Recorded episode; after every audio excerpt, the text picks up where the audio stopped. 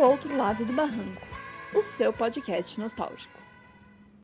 E aí, meu povo barranqueiro? Olá para quem estava no sofá da sala fazendo vários nadas e de repente lembrou daquele gibi, aquele que já está com as páginas amareladas e com a capa soltando, e foi catar para ler pela trocentésima vez. Hoje é dia de tirar dos cafundós da memória aquela historinha que você lia todos os dias no falecido site da Mônica, e por ela você chorou quando o site saiu do ar. Pois no episódio de hoje, a equipe do outro lado do barranco vai listar suas historinhas favoritas no maior clima de nostalgia. Eu sou a Aline, a apresentadora de hoje, e vou fazer uma, uma síntese assim das historinhas que eu amava. Também estou aqui com a Ju. Eu sou a Ju, minha personagem favorita é a Mônica, e quando eu vi, eu só tava escolhendo a historinha da Cebolinha, gente. O que tá acontecendo? Também estamos aqui com o Jack. Oi, eu sou o Jack e eu tenho uma lista de provavelmente 20 histórias favoritas e eu tive que condensar todas e eu sofri muito. Também a Mandy. Ai, são tantas opções que a gente fica até perdido. Tantas histórias especiais que marcaram a nossa vida. Mas vou tentar fazer aqui uma limpa na minha memória para ver qual que vai ser minha favorita hoje a gente decidiu escolher quatro historinhas que já foram um sufoco, vocês não têm noção. Foi um sufoco pra gente olhar e falar: ah, não, nós vamos escolher aqui a história. Não foi fácil, pelo amor de Deus, nunca é fácil. Então, cada um de nós vai contar um, aos poucos, né, uma historinha que a gente gosta e vai revezando. Começando pela Mandy. Vamos lá. Na verdade, eu quero falar essa em primeira, porque a gente tava aqui conversando e você tinha falado sobre passar o Durex no gibi, alguma coisa assim. É, mas acho que pra, pra deixar a capa. Não, não lembro disso. Mas, mas não, eu ia explicar quando chegasse a minha vez, mas já que a vez adiantou, foi um gibi meu que rasgou e eu colei inteiro ah. com Durex. Porque eu me recusava a me desfazer dele. Minha mãe jogou no saco de então. lixo, eu peguei no saco de lixo e colei com durex. Essa foi a história. Isso me lembrou a mesma situação que eu passei também. Me lembrou um gibi que foi muito especial para mim, que é A Gárgula, que era uma da Mônica. Cara, eu amo essa história. E que ela tomou o lugar da Gárgula e a Gárgula foi tomou o lugar dela como a Mônica, como criança, para viver livre e fazia uma maior bagunça ali com todo mundo. E pior que, tipo, aquela gárgula de vestidinho vermelho é como a gracinha. Cara, eu amo, eu amo essa história até hoje. Eu lembro que a capinha dela também tinha rasgado. Só que eu tinha uma, um outro gibi né, dessa gárgula, eu tinha dois repetidos. E eu decidi fazer uma doação pra escola quando uma professora falou, perguntou: ah, tragam um, um gibi pra escola para vocês lerem. E eu escolhi justamente esse gibi, que era uma das histórias que eu tava mais viciada. Eu lia, tipo, todos os dias. Eu fiquei com o rasgadinho, com o Durex, e dei o, o, o gibi bom pra escola. Que tinha até, que eu coloquei até o meu nome no gibi. Vocês não viram, mas assim que a gente falou o nome da história, eu dei um pulo aqui. De tipo, meu Deus, sim, essa história é muito boa. Genial, genial. Vocês lembram, pessoal, dessa? Eu não lembro dessa história, mas é legal a gente fazer esse episódio, porque assim, quando a gente não conhece a história, a gente vai atrás. É, eu também encontrei muita coisa legal que eu fui pesquisando, assim, as histórias a fundo, que eu às vezes eu não lembrava o título, eu ia atrás de como a história era, e aí encontrei, encontrei mais histórias legais, então vale, vale a pena a gente puxar da memória, puxar lá da nostalgia, pra gente achar outras histórias que na época a gente não leu. E, cara, a Gárgula vale muito a pena ler, é engraçada, e eu acho muito fofinho que o Cebola e o Cascão vão atrás dela e tentam ajudar a Mônica sair dessa situação que ela se encontra. E você, barranqueiro que tá ouvindo a gente, só pra gente deixar informado, a gente não contou pro resto da equipe quais foram as histórias que a gente colocou na nossa lista. Então tá sendo uma surpresa para todo mundo. A gente não sabe se vai ser história repetida, a gente não sabe se a gente vai conhecer as historinhas que, que o outro escolheu. Então o episódio de hoje vai ser uma surpresa para vocês e pra gente. É como eu diria anteriormente no dia de hoje, em um contexto completamente diferente que é uma situação como uma caixa de bombons. Você nunca sabe o que vai encontrar dentro. Ou como uma caixa com um gato dentro. Vivo? Morto? Descubra. Bom, aproveitando que o Jack de Schrödinger falou aqui com a gente, eu quero saber qual é a história, qual historinha você quer falar agora, tipo, que você lembra, assim, que foi uma das suas favoritas. Então, Aline, essa foi uma decisão bem difícil, porque eu sou uma pessoa, eu não sei se é questão de ascendente, de lua, de sol, porque eu não acredito nessas coisas.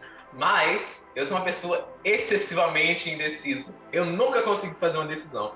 Mas a historinha que eu escolhi para dar o pontapé inicial hoje foi a Lady Murphy, da Mônica, com a Denise, que é uma das histórias que mais marca a minha memória.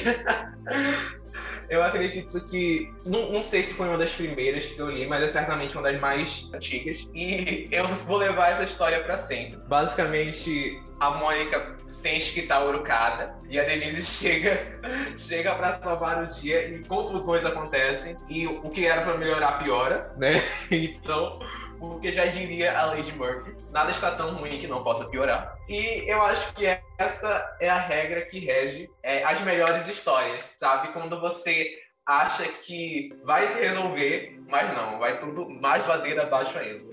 Denise fã escolhendo a primeira historinha da Denise aqui, aqui no nosso podcast hoje, contando, gente. Foi só a primeira. E não e essa foi a primeira da Mônica na Panini, né? Foi a primeira, a primeira historinha que saiu na Panini. Sim, lançou tendências. E eu não sei se. Eu não tenho certeza, né? Mas eu acredito que é uma das primeiras instâncias que mostra a dona Luísa como arquiteta. Eu não lembro de ter esse detalhe em histórias anteriores. Então, trouxe várias coisas novas, vários novos ares. E essa é uma das historinhas que eu tenho, eu tenho essa coisa de decorar a fala. Eu decoro fala de filme, eu decoro fala de gibi. E essa foi uma historinha que eu decorei. Eu decorei a fala da Denise explicando a Lady Murphy. Se alguma coisa pode dar errado, dará. E mais dará da pior maneira possível, no pior momento possível, de modo que cause o maior dano possível. Eu decorei isso.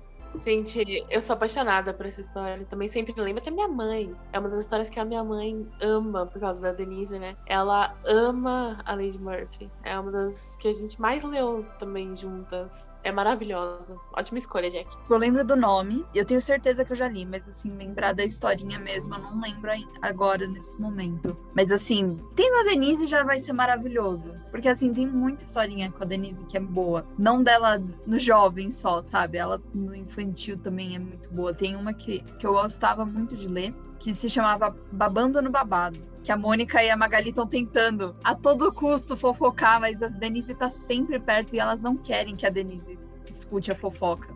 Cara, eu só queria adicionar que essa é uma instância da era de ouro da Denise, podemos dizer assim, porque foi quando ela já estava com uma personalidade definida, mas que ela ainda estava se estabelecendo, digamos assim, nas histórias, que foi na transição da Globo para Panini. E as histórias que eu mais gosto da Denise são as em que ela está, digamos assim, equilibrada. Porque tem histórias em que ela está excessivamente maldosa, tem histórias que ela está descaracterizada de, de alguma forma e tal. Mas essa história, para mim, é a nata da Denise, sabe? É ela, do, do, jeitinho egocêntrico dela, tentando ajudar, piorando a situação, mas ela acaba se dando mal.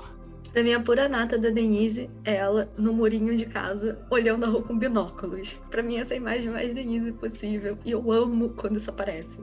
Ju, falando de você agora, a sua historinha que você vai falar agora, por acaso, tem Denise de binóculos ou não? Não tem Denise de binóculos. Eu ia falar da, da historinha do, do Durex, mas eu vou falar dela depois, porque eu não fiz exatamente um, um top. É, a primeira que eu vou contar virou desenho e é Isso Não Vai Fazer Muito Bem Pra Minha Imagem, que é a fatídica historinha que o Cebolinha prende a cabeça na pia do banheiro. Aliás, eu fiquei muito triste porque mudaram a musiquinha na, na animação, embora a musiquinha tenha ficado muito legal. Eu sou Cebolinha, meu chão, meu cabelinho. Mas a musiquinha do gibi é inesquecível, ela é perfeita. E assim, na balança ela chola e se espanta. A Calajé vai comer comer, de tudo, pulê, de açaí, cenoura, batata com. E aí acaba a água, a cebolinha vai perguntar pra mãe, o chuveiro quebrou, ele não tem o que fazer porque tem shampoo no cabelo dele, sem comentários, assim, do fato dele praticamente não ter cabelo. E aí ele olha pra privada, e isso até é uma coisa que eu descobri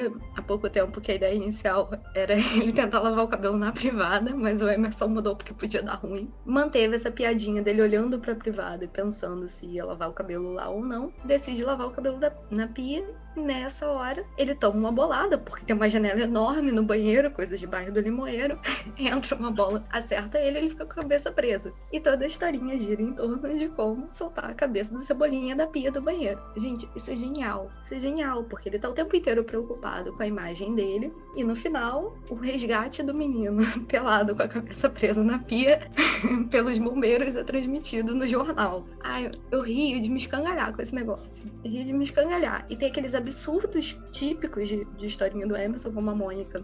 Aquela referência maravilhosa da Mônica com fantasia de ratinho, lá das primeiras animações da, da Turma da Mônica. Da primeira, da primeira animação da Turma da Mônica. Mônica com uma fantasia de ratinho entrando no ralo para tentar soltar a cabeça da cebolinha, só que ela se distrai no meio do caminho, começa a entrar em todos os ralos e transmitir mensagens de amor e felicidade. Até que quando ela chega no ralo do cebolinha, o efeito do raio do franjinha lá passa e os dois ficam presos dentro da pia. Eu cara, eu amo essa história, essa história cara. começa da forma mais cotidiana possível, porque quantas vezes eu já não, não me encontrei com o cabelo ensaboado e com uma falta de água. Começa assim e evolui para uma coisa completamente fora da realidade, né? O Cebolinha só queria tirar o, a, o sabãozinho dos cinco fios dele e de repente se tornou em um international affair. De repente tá todo mundo envolvido, tem rato, tem ralo, tem o jornal. Então, tipo, eu acho que essa história encapsula o medo da pessoa ansiosa. Então, se você está com o cabelo ensaboado, deixa para lavar no dia seguinte. É melhor. É, por mais que tenha, tipo, coisas absurdas, como um raio de encolhimento, né? Umas coisas que a gente não vê no nosso dia a dia. Embora tenha esse tipo de coisa, o Cebolinha, ele mostra que ele é gente como a gente. Mostra que também acaba a água na casa dele. Quando ele mais precisa, e é sempre assim. É quando a gente tá usando, quando a gente mais precisa, vai faltar. Uma coisa que eu amo dessa historinha é porque eu amo as frases que eles falam, tipo, eu decorei até hoje a frase, deu a louca no menino avestruz. Eu adoro aquilo. Cas...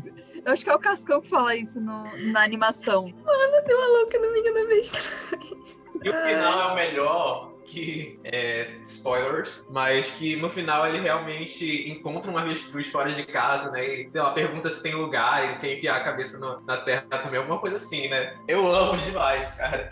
E, e tem aquele teve... momentinho muito bom, que é no instante que a água para, né? Que o chuveiro para, a Sabrina fala: é sempre assim. O homem da casa tem que fazer tudo. Aí ele chega na porta: Mamãe! A água acabou! Ai. Bom, na minha vez de falar a historinha que eu mais amo é a amarelinha, gente. Como eu amo essa historinha, meu Deus. Só pra vocês terem uma noção, eu sempre tentava fazer uma doação de gibis quando era nova. Essa, eu acho que é um dos gibis mais antigos que está comigo, que eu não consigo dar embora. A história da amarelinha é a seguinte: a, a Mônica e a Denise estão brincando de amarelinha. E aí, de repente, o do Contra decide vir de marcha ré pelo campinho. Ou seja, ele não viu a amarelinha, ele não viu a casca de banana que as meninas estavam usando para brincar. Escorrega, briga com elas e vai brincar de amarelinha. Mas ele fica indignado com o jogo. Ele acha que é um absurdo o jogo ser só isso. Ele traz uma jaca no meio da historinha. Ele inventa outra coisa para fazer. O Cebolinha vem e foi atingido pela jaca. Essa historinha é simplesmente incrível. E tem aquele momento maravilhoso do, do Contra questionando por que amarelinha e não azulzinha, ou cor de rosa com bolinhas púrpuras, sei lá, umas cores aleatórias. Eu amo que basicamente, até agora, pelo visto, a gente não escolheu nem as favoritas da Turma da Mônica. A gente escolheu, tipo, as favoritas onde a lei de Murphy se aplica. Que, tipo, é sempre umas histórias e que começa bem, dá tudo errado a partir daí, né? Então, começamos bem. Será que o resto do episódio vai, vai seguir essa lógica também? Vamos torcer que não. Segunda rodada, Mandy pode partir para o abraço. Então, como uma pessoa super emocionadinha que eu sou, né? Que tudo eu tô chorando, que tudo eu amo um amorzinho básico. A historinha é Caramela. Gatilho, todo mundo tá chorando agora no podcast. Então, emocionantes, acredito eu, que da turminha inteira. que aquela imagem ficou para sempre na minha cabeça. A imagem do Chaveco, do Cebolinha se abraçando, o Cebolinha pedindo pra mãe, cadê ela? Onde ela tá? Ele fala pra ela voltar. E a mãe do Cebolinha abraçando eles e aquela imagem assim, tipo, tudo preto atrás. Gente, eu não tava preparado pra uma coisa dessa, criança, sabe? Parece que me traumatizou pra vida inteira. Nossa, é horrível. E quem já perdeu animalzinho sabe como é, que é bem assim mesmo. É como perder uma pessoa querida da nossa família. E eu fico me colocando no lugar de Cebolinha. Nossa, é uma das histórias mais emocionantes e também uma das mais engraçadas, porque tem, tem aquelas caras, aquelas caretas que eu amo, que eu sou apaixonada. É uma das melhores caramelas, se não a melhor de Cebolinha, na minha opinião. Eu confesso que essa é uma historinha tão importante para mim, assim. Eu ganhei meu cachorrinho no Natal, que foi o mesmo mês, né, dezembro, em que saiu a historinha da caramela. E aí eu escolhendo o nome dele, ele tinha manchinhas, é, ele era preto com manchinhas de caramelo. Eu falei, ah, vou botar caramelo. E aí minha mãe falou, mas você gosta de Turma da Mônica? É, coloca Bidu. Eu, tá aí, gostei, Bidu Caramelo. E esse ficou sendo o nomezinho dele. E aí, quando ele apareceu, essa historinha assim me veio inteira. Aquela cena da caramela brincando com chaveco e cebolinha nas estrelas. E ela me confortou, assim, sabe? Porque eu, eu lembrava daquela cena, daquela imagem, deles brincando nas estrelas. Nossa. Ano passado eu perdi o meu cachorrinho, né, é, pro câncer. O ele foi o meu primeiro cachorro. Eu ganhei ele com oito aninhos. E ele ele passou por muita coisa com a gente, era da nossa família e realmente é muito difícil. A gente lembra, sabe, exatamente disso. E, e isso também me confortou de certa forma. Dele estar tá num, num, lugar bom, brincando, sabe, se divertindo. É assim que eu prefiro imaginar. Eu acho que é uma historinha, assim, que é, é tão importante também, porque pra gente é difícil lidar. Pra uma criança é mais difícil ainda entender o que, que tá acontecendo, sabe? E eu acho que historinhas assim que trazem de uma maneira ao mesmo tempo séria, né? Que tem as historinhas da Dona Morte que são engraçadas, trazem ao mesmo tempo de uma maneira séria, triste, ao mesmo tempo de uma maneira acolhedora. Você se conforta ali na historinha, você criança, aquilo te ajuda a entender um pouquinho, né? Que as coisas são assim mesmo e os bichinhos um dia vão brincar nas estrelas. Ai, obrigada por trazer essa história, Mandy. Não, eu ia trazer essa história porque ela é em conjunto com outras, são quatro histórias e das quatro, eu acho que ela é uma das que eu. Uma das que eu mais amo. E acho que é uma das mais fortes. Acho que por muitos, muitas coisas, sabe? Mas em relação aos bichinhos, o meu cachorro, o Ferris, ele é o meu primeiro cachorro. Mas antes dele tinha uma calopsita, que morreu tem três anos, mais ou menos. Então, quando eu leio a historinha da caramela, me vê uma coisa na dele, sabe? Jack dá a sua opinião da historinha, que senão eu vou começar a chorar e isso não vai prestar. A TPM não tá me favorecendo em nada. Gente, eu amo que a gente começa a gravar os episódios assim, na maior calma, na maior tranquilidade. Quando a gente menos espera, as lágrimas descendo. A gente já fez um, uma série dramática da HBO, mas essa é uma história que eu também considerei colocar no meu pódio ela é muito singela, muito linda, muito bem feita. E como vocês falaram, eu acho que é um tema tão importante que foi trabalhado de uma forma tão bonita. Eu diria, sem exagero nenhum, que essa é uma das melhores histórias já escritas para Turma da Mônica. Justamente porque ela aborda esse tema de uma forma palatável que pode tocar tanto crianças como tocar adultos e tudo, tudo naquela história é, é, lindíssimo. Ela teria até potencial de, sei lá, ser uma graphic MSP, de tão incrível que ela é. E uma coisa que meio que me emociona e me frustra toda vez que eu leio essa história é que eles passaram 90% da história tentando jogar o abacaxi um pro outro, sabe? De, ah, fica com a caramela, não, fica você. E aí, quando eles começam a cuidar dela, a se unir, eles perdem ela. Então, assim, essa história sempre que eu ler ela vai me tocar, eu sempre vou chorar. Parabéns, Emerson, porque essa é uma das melhores histórias que eu já li no gibi. E agora sou eu ainda de novo, né? A história que eu escolhi para continuar a minha seleção também é do Emerson. A história que eu escolhi é do núcleo do Cebolinha, mais especificamente da Cebola, Perfeição que é basicamente uma história em que a Dona Cebola se dedica a organizar é, um, um evento, um, um teatrinho da, do bairro do Limoeiro, E de certa forma ela coloca as frustrações que ela tem de uma apresentação antiga dela que deu errado. E inclusive essa, essa introdução essa história tem uma das minhas introduções favoritas, que é a narração da Dona Cebola, que ela conta sobre uma menininha que há mais de 20 anos dançava e ela dançava com ninguém, ela se sentia livre, feliz no palco, até que alguém tirou isso dela. E basicamente é ela tentando a história inteira fazer com que a apresentação seja perfeita, tentando viver o sonho dela através da turminha. Só que é a turminha. Então é claro que não vai dar certo. O Cascão vestido de abelha Zuzu bem, Dona Cebola. E aí, e aí, assim, tudo vai por água abaixo. Mas, assim, o desenrolar dessa história, como a, a, dinâmica da Dona Cebola com a turminha, que, assim, o jeito que o Emerson escreve a Dona Cebola é incrível, sabe? E eu acho que isso é muito definitivo, de ela ser artista, de ela se preocupar em fazer tudo, tudo para que as, as coisas saiam do, do, melhor jeito possível, sabe? E tanto que essa é uma característica que ficou para histórias seguintes, que não são do Emerson, que eu consigo enxergar isso nas Donas Cebolas de outros roteiristas também. E, assim, incrível. A, a, a, turma da Mônica simplesmente importunando a Dona Cebola, ela lá tentando fazer o trabalho dela. E no final, não dá certo claro, mas eles se juntam, é, a turma se solidariza com, com a Dona Cebola e a Dona Cebola entende que não é a perfeição que vale, né? Mas é o fazer. E o fim, né, que meio que solidifica a maior amizade do pop para mim, que é Dona Cebola e Creuza da Esquina, que Sim. na época ela ainda não tinha mudado de nome, é porque ela ainda não tinha entrado pro, pro SPC Serasa, então o nome ainda era Creuza. Pra mim, um dos melhores momentos dessa história é a Magali do nada brotando com um frango gigante. E aí a dona Cebola pergunta: o que, que é isso? E ela diz: ah, na embalagem dizia que era Chester, mas eu acho que é tipo um peru, um frangão. Isso assim que do nada. A Moica tá correndo atrás da cebolinha e de repente o frango tá voando e a Magali chorando top 5 melhores momentos dos quadrinhos, assim. Essa, essa cena é maravilhosa.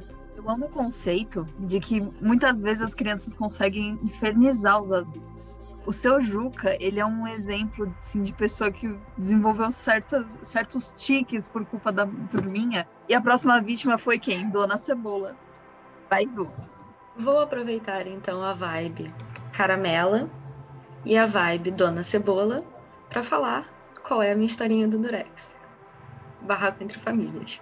Famílias, a definição perfeita de coesão, conceito e aclamação, que começa com Dona Cebola chegando animadíssima em casa, dizendo Conseguimos, conseguimos. E aí todo mundo começa a dançar e comemorar, tipo, já saiu o resultado? Que resultado? Da rifa do Fusca usado do seu Jura do armazém. Ah, não, a gente foi chamado para participar do Barraco Entre Famílias, um programa de TV. E aí ela começa a botar todo mundo para estudar, para fazer o programa de TV.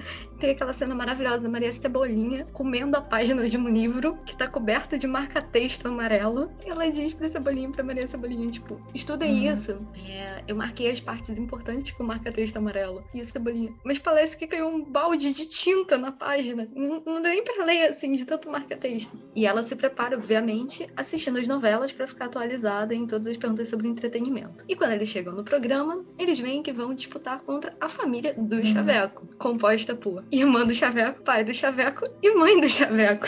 E aí, é, o protagonismo sobe a cabeça e eles começam a rir. Ah, já tá ganho, tá no papo. No fim, a família do Chaveco ganha ganha o programa e leva uma casa de praia com piscina e um cruzeiro, enquanto a família do Cebolinha ganha um rádio relógio gago e uma chinchila manca. Aí Caramela aparece pela primeira vez. Foi assim que Caramela entrou na vida do Cebolinha. E é por isso que, inclusive, em Caramela, a Cebolinha decide empurrar ela pro Chaveco. Já que aquilo caiu no colo dele, graças ao Chaveco. Mas é uma historinha genial. Você dá gargalhada, assim, você passa mal de, de tanto rir. Introduz a família do Chaveco de uma maneira maravilhosa. Eu amo essa brincadeira do, do pai do Chaveco, mãe do Chaveco, deles não terem nome. Tem esse absurdo, assim, do, da premiação no final, do Rádio Relógio Gago e a Chinchila Manca, que você morre de rir, assim, quando você vê que esse é o prêmio do programa, pro segundo lugar.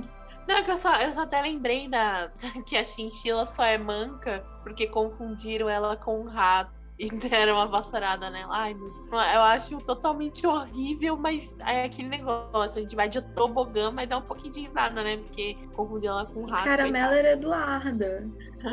Edualda. Edualda. Edualda. Eu amo como essa é outra das histórias que são meio que definitivas para a mitologia da Turma da Mônica. Porque é uma das primeiras onde aparece Caramela. Muitos acham que, muitos podem acreditar que a Caramela é só uma, uma participação de, da história Caramela. Mas ela tem esse histórico de ela já apareceu antes e ela é citada ainda em edições seguintes como uma chinchila que o, que o, que o Cebolinha perdeu. Temos a participação com destaque da família do Chaveco, né? Quando ainda não eram definidos, e a partir daí foi se desenvolvendo todo o núcleo do Chaveco, que temos o pai do Chaveco, é, a mãe que é separada dele, tem a Chabel também, que se tornou o, o, o auge das, das crushes do, do, do mundo da Turma da Mônica, né? Então, para mim, essa história é maravilhosa. Já começou certo, porque eu amo barraco. E eu amo a família do Cebolinha, eu amo a família do Chaveco. Então, juntou as três coisas que eu mais gosto. Deu certo, deu muito certo. Se eu não me engano, acho que ela veio depois de Barraco Entre Vizinhos, não foi? Não, eu veio antes, veio antes. Porque essa é da Globo e o Barraco Entre Vizinhos é do. é da Paninha. Inclusive, Barraco é Entre Vizinhos bom. Criou um gancho é que até hoje eu espero do Barraco Entre Barraco Bairros. Barraco Entre Bairros. Com as meninas do bairro das Pitangueiras. Gente, imagina a treta disso. Que Gente, maravilha. Olha só, Barranqueiros, vamos levantar tag no Twitter. Hashtag Vamos. queremos barraco entre bairros, porque já passou da hora dessa historinha sair. Mas, cara, eu amo como isso representa inerentemente a realidade da televisão brasileira. Porque, tipo, começa assim, como quem não quer nada. Aí depois já aparece Masterchef Júnior, Masterchef Adolescentes, Masterchef o Retorno dos que não foram, sabe? Masterchef Personagem de Novela. É, vai se expandindo totalmente o universo do reality. É basicamente um retrato da televisão brasileira. Aliás, eu acho que ia ser bom se fizessem um, uma animaçãozinha, né, desse, dessa edição. Eu acho que ia dar bom, viu? Seria, seria um bom episódio. Gostei da ideia. Alô, MSP. Eu vou falar então um pouco da historinha que eu escolhi agora. É a Porque Todo Mundo Sempre Vai Embora, que também entra na junção caramela. Por que eu escolhi essa história? Cara, porque quando eu era nova, eu só fui ler essa historinha depois de muitos anos. E antes de eu ler, eu sempre tinha um carinho pela imagem da Mônica e do Cebolinha abraçadinhos, tipo, se consolando. Eu não sei porquê, mas aquilo sempre me trazia um calor no coração. E depois que eu li essa história, o que a MSP fez com o meu emocional nessa história, eu não sei explicar. Aí, toda vez que eu penso em fazer alguma tatuagem relacionada à turminha e tal, eu penso que tem que ser essa cena, tipo, deles se consolando. E assim, eu acho que é um monstro quem fala que a Mônica foi um, uma babaca nessa historinha, porque eu acho que a Mônica só tava querendo fazer uma coisa boa. Eu, eu fico muito irritada quando vejo gente falando, ai, mas é, é óbvio que o garoto ficou bravo com ela, mas mano, ela só tava querendo ajudar e ela é um pouco desastrada. É por isso que dava errado. Não é tirando a fofura que é a Mônica Cebolinha no final dessa história, mas eu sou muito fã das historinhas da Mônica com o Luca. Para mim, ele é o melhor casalzinho que a Mônica poderia ter, assim. E o que eu acho legal da dinâmica deles é que em muitas historinhas a Mônica é completamente desastrada, sabe? Ele entende que ela é desastrada. Então nessa ele não fica com raiva dela. Ele tá detonado mesmo, internado no hospital, todo quebrado. Então, e eu acho que o Luca, eu também, eu sou, eu super concordo com a Ju. É, eu acho que o Luca, se não fosse o Cebola, eu, eu, iria muito no Luca, entendeu? Mas, tipo, o Luca eu gosto muito dele e eu sinto que ele não ficou bravo com ela. Ele só parou de falar entre aspas porque ele precisava descansar, gente. Pelo amor de Deus. Depois daquele dia, até eu precisaria descansar. E outra coisa que me faz amar essa historinha é porque tem uma, uma one shot maravilhosa. Você não pode ter tudo o que quiser, mas pode me ter. Cara, antes de tudo, gostaria de chamar a atenção para o fato de que essa historinha, sendo ela incrível por si só, mas ela também gerou uma das melhores interações Mônica e Magali, que é a Mônica ligando para Magali dizendo: Amiga, eu consegui um encontro com o Luca. E a Magali, na outra história, que é interligada com essa, acredito que os micos que a gente paga para ir à praia ela diz, amiga, que tudo. Aí ela desliga. Ah, essa Mônica é só subúrbio, gente. Vai quebrar a cara. Eu todinha com as minhas amigas. Sim, total. Mas, tipo, essa é uma história que sempre me tocou muito.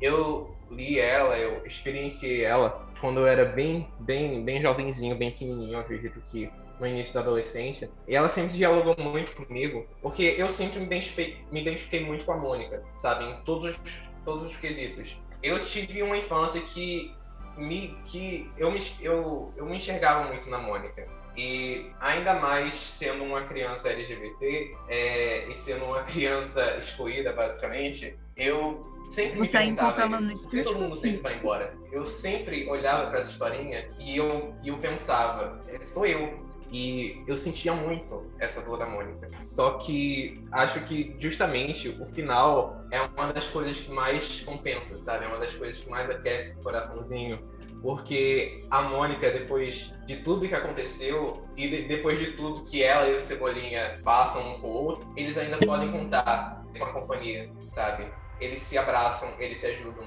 e eles prometem que não importa o que aconteça, eles vão continuar juntos, sabe? Não precisa nem ser algo necessariamente por uma visão romântica, realmente um, um carinho de amigos. E essa é a coisa que mais me botava um sorriso no rosto eu me identifico totalmente com tudo que o Jack falou. Eu também, como uma criança gorda e super tímida, eu não tinha muitos amigos.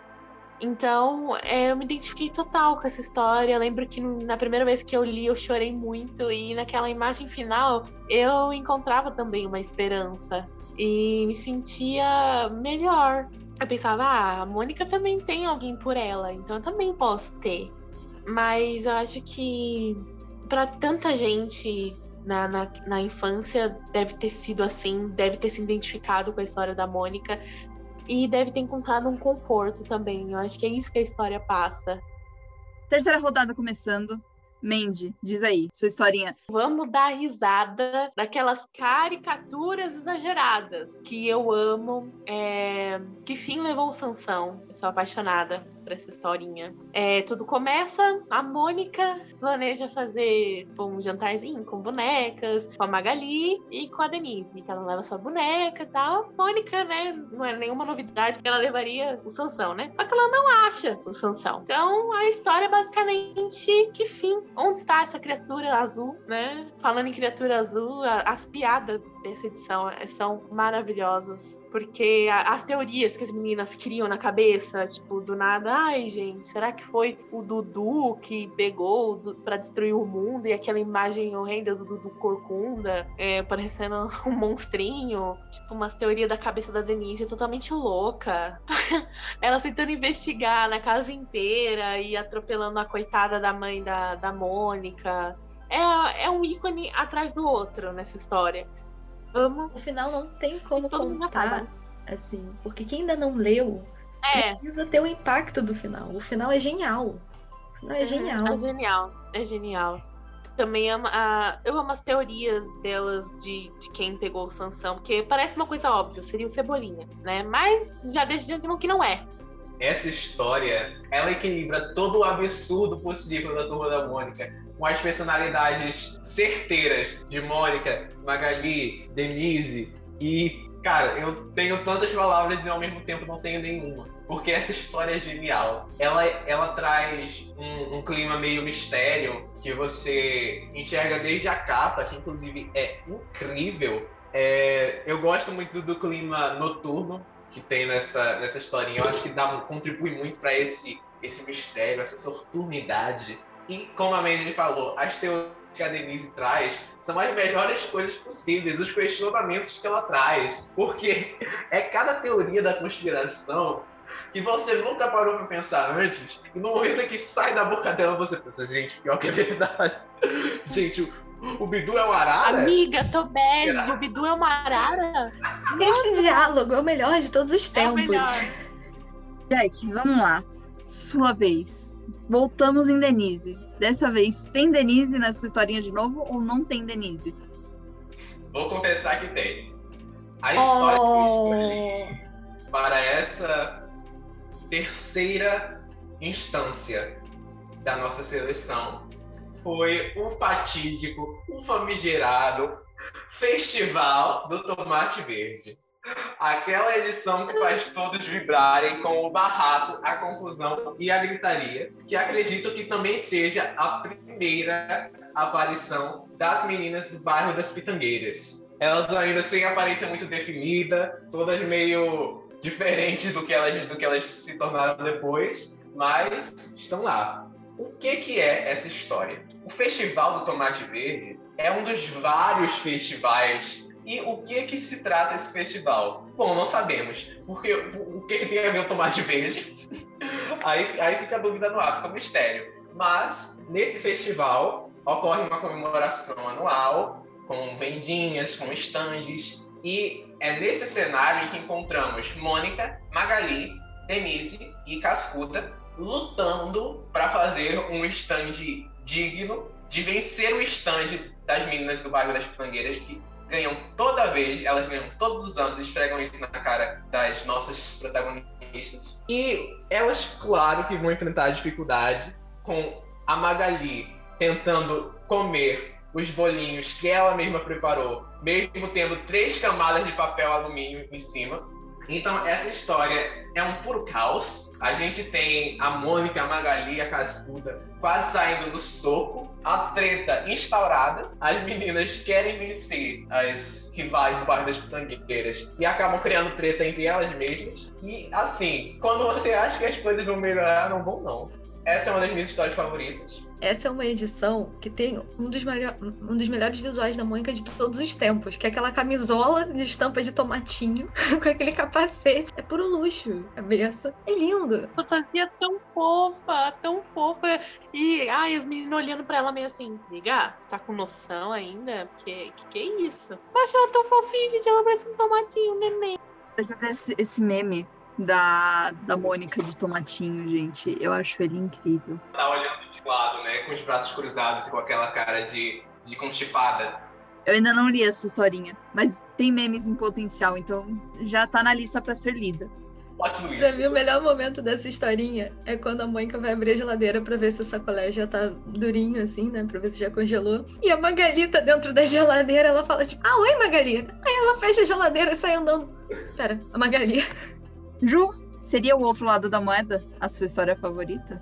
Não, mas podemos dizer que é o outro lado da porta, porque esse é o título da minha história dessa, dessa rodada. A Porta. A Porta é uma historinha em que estão Mônica, Cebolinha, Cascão, Magali do contra sentados no sofá, Cebolinha e Cascão jogando videogame, ninguém aguentando mais o videogame, todo mundo querendo fazer outra coisa. Surge o Franjinha com mais fitas, e aí o do contra já tá tipo, chega de videogame, sabe? Quando eles decidem fazer outra coisa, do contra diz, eu quero jogar videogame.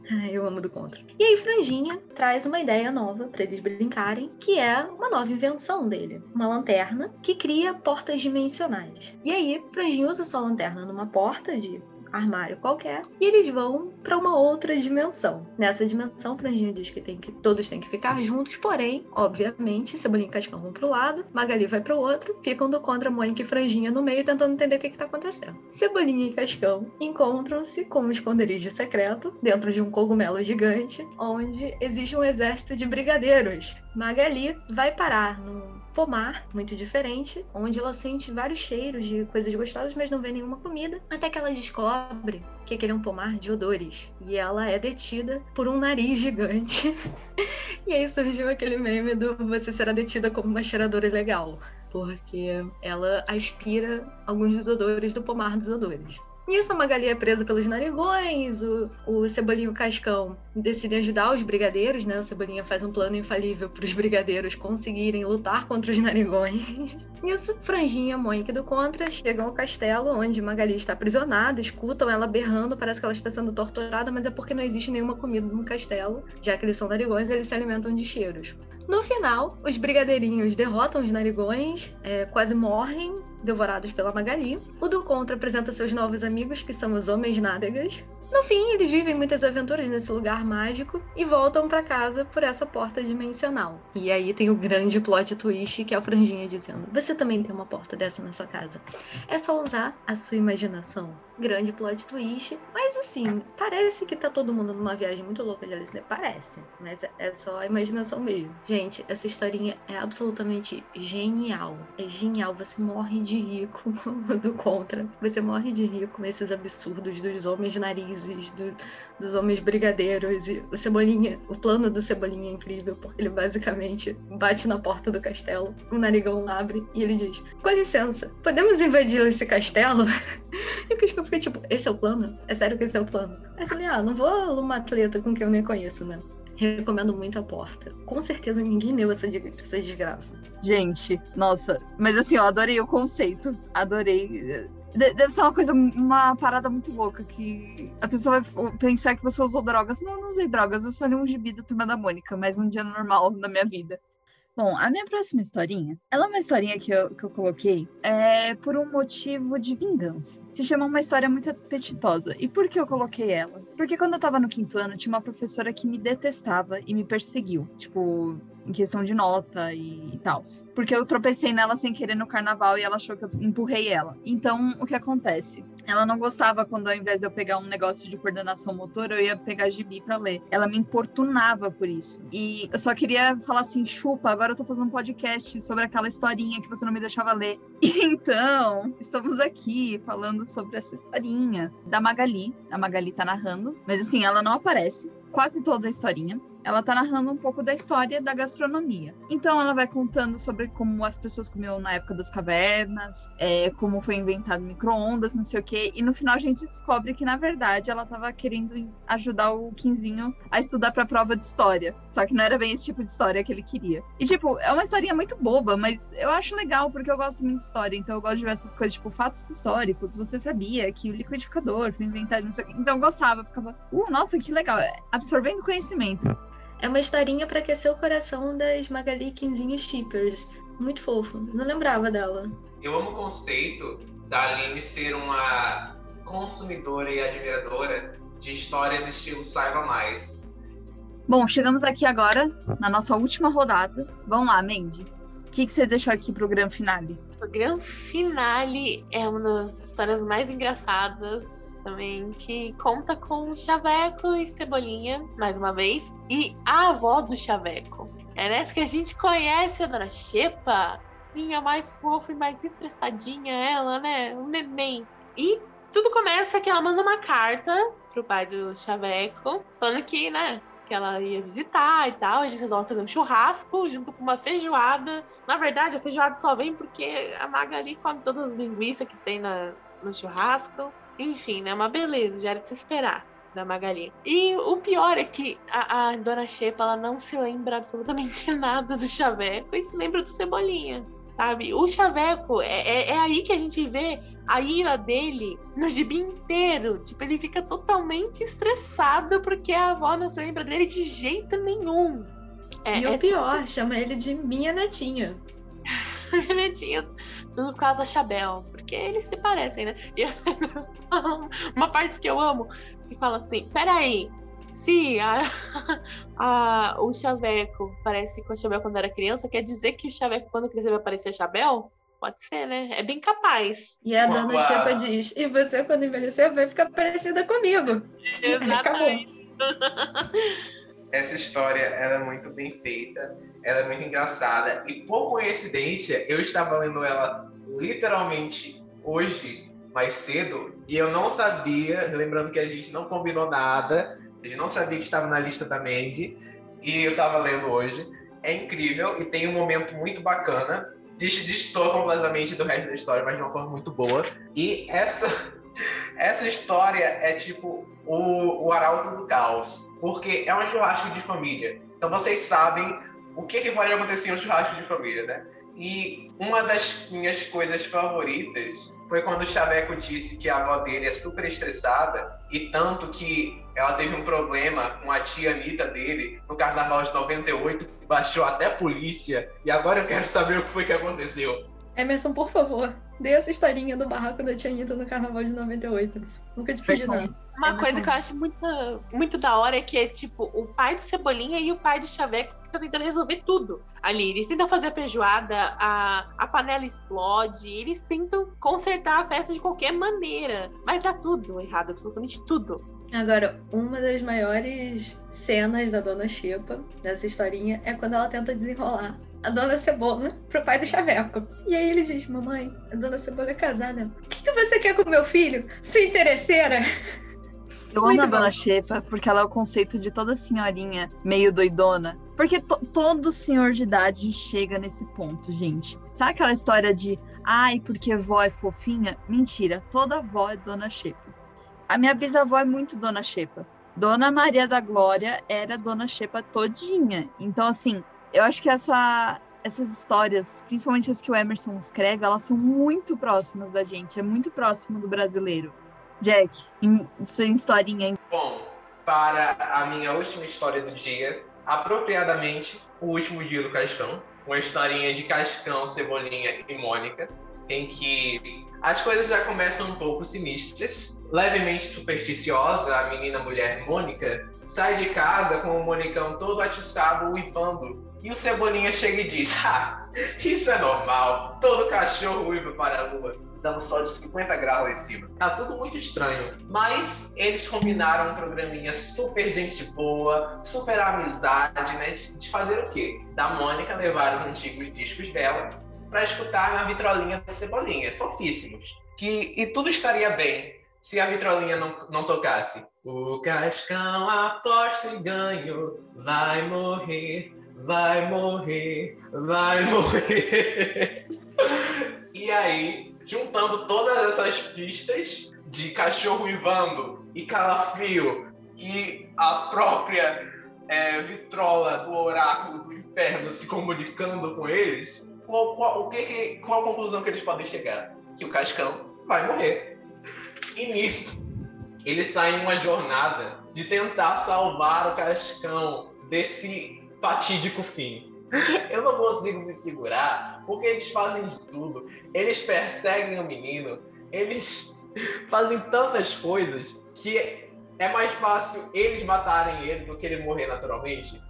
Então, eu não vou co- contar toda a história, porque ela é uma experiência que merece ser tida por completo, sabe? Você merece descobrir tudo que acontece tintim por tintim enquanto lê, e o Cascão sem entender absolutamente nada. E um final que vai botar uma pulga atrás da orelha de várias pessoas. Eu acho interessante esse conceito de já aterrorizar crianças via gibis, então eu vou dar uma chance para essa historinha, porque parece muito legal.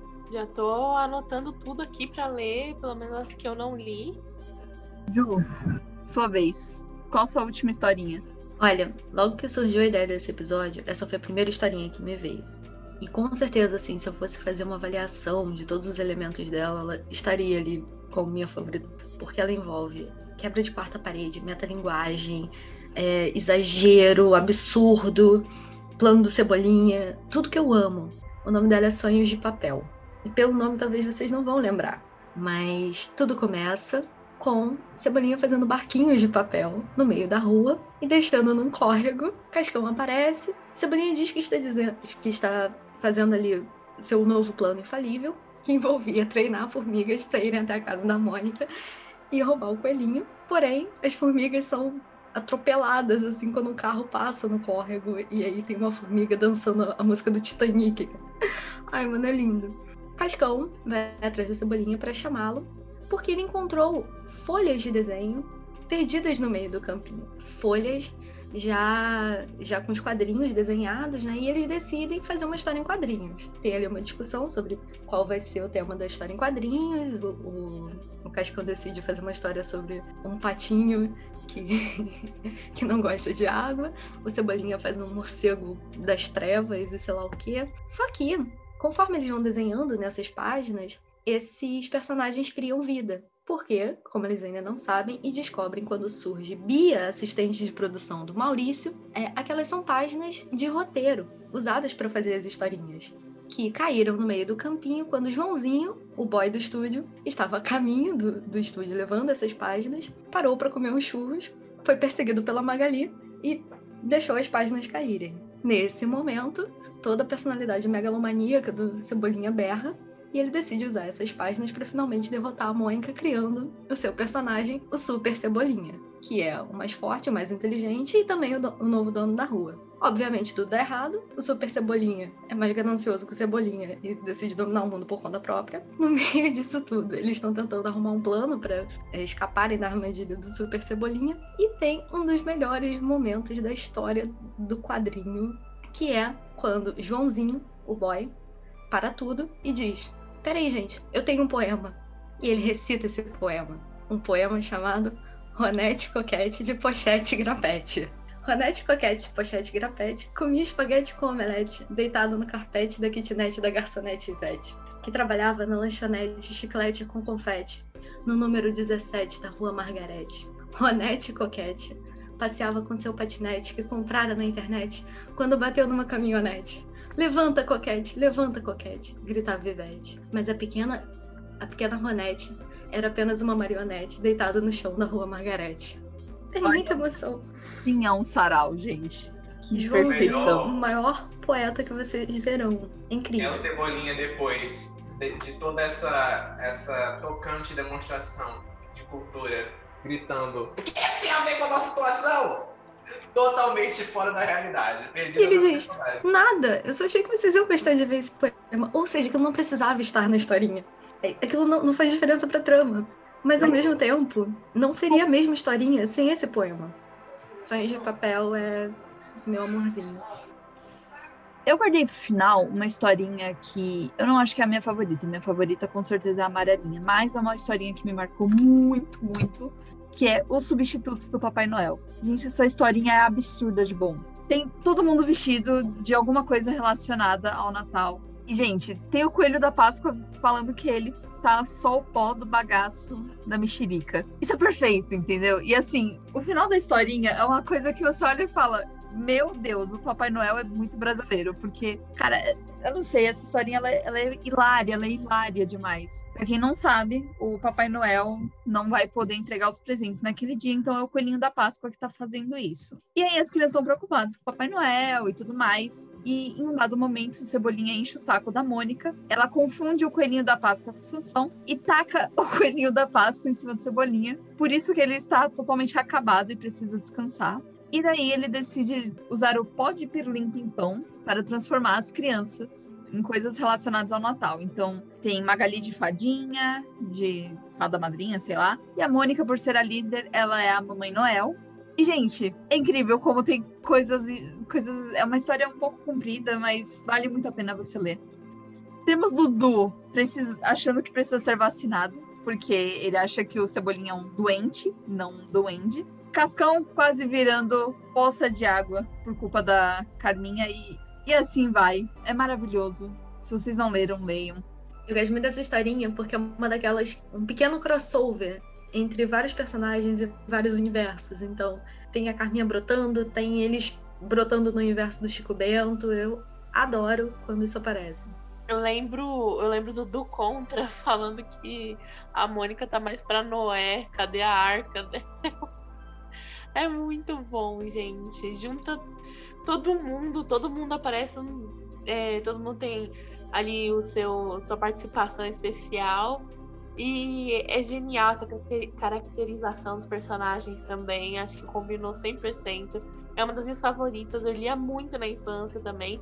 E ela é tão especial de Natal mesmo, sabe? Exatamente por isso que você falou. Aparecem vários personagens, tem vários momentos engraçados, tem referências engraçadas.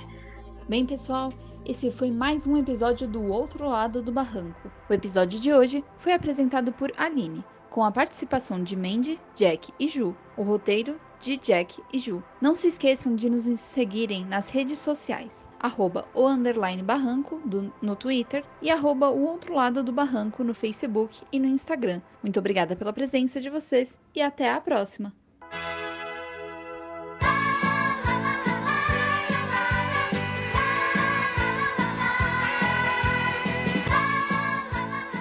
O Outro Lado do Barranco, o seu podcast nostálgico.